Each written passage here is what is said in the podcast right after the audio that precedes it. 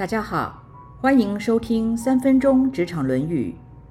孔子说，郑国发表的公文都是由皮臣起草，交由士书提出意见，接着外交官子羽会加以修饰，然后由子产做最后的修改润色。由这段话可以看出，早在两千五百年前，领导者。除了要知道适才适所之外，也要知道如何分工合作，建立 SOP。要成就的事越大，除了人尽其才之外，更要注重每一个环节。一如《道德经》所言：“天下之大，作于细。”如果不知道分工合作，不重视细节，那样是无法成就大事的。对于制造业的第一线人员而言，分工合作及 SOP 算是比较完善的。但若不是制造业，有时就会陷入有分工而没合作的状态。尤其是规模大的企业，有时因为要把工作区分细密，反而容易落入见树不见林的情况。所以，广告大师奥格威说。像我们这样规模的公司，很明显的作业必须精密的分工，但这并不意味着我们必须本位化。跨部门之间若彼此没有共识、共同目标及愿景，就不会觉得合作的重要与必要，甚至会产生沟通上的嫌隙以及本位主义，并且以不合作的态度来表达。所以。SOP 与目标的建立跟执行，是考验大家做事的态度以及对达成目标的渴望。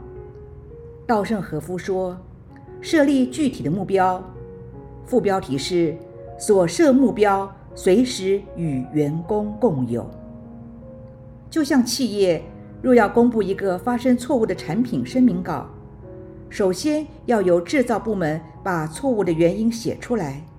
接着由客服及行销人员修正成为消费者能够理解的语言，再由法务人员确认，最后由负责公关及品牌的人员做最后的润饰，再经由最高决策单位确认后才能公诸于外。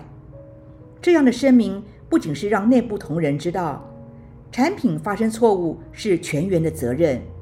除了提醒自己不要再犯错误，也让消费者了解企业负责任的态度，并可借此危机处理得知自身品牌在消费者心目中的位置。所以，完善的危机处理不仅是 SOP 的呈现，也有可能化危机为转机，让企业做再次的提升。《论语》这句话不仅道出人要尽其才之外，更是强调分工合作的重要。一如梦幻明星篮球队，就算有最好的后卫、最佳的中锋、最强的前锋，若彼此间缺乏共识，只顾自己，不愿合作，那么再强的组合也无法发挥应有的强度。所以，一个企业不仅要知人善任外，一定要不断的加强企业文化。让员工内心都有共识与愿景，再借由培训或专案来培养彼此的默契，最后达到真正的合作无间。现在问问自己，是否适才适所？跟同事间是否合作无间呢？以上原文出自《论语·宪问篇》。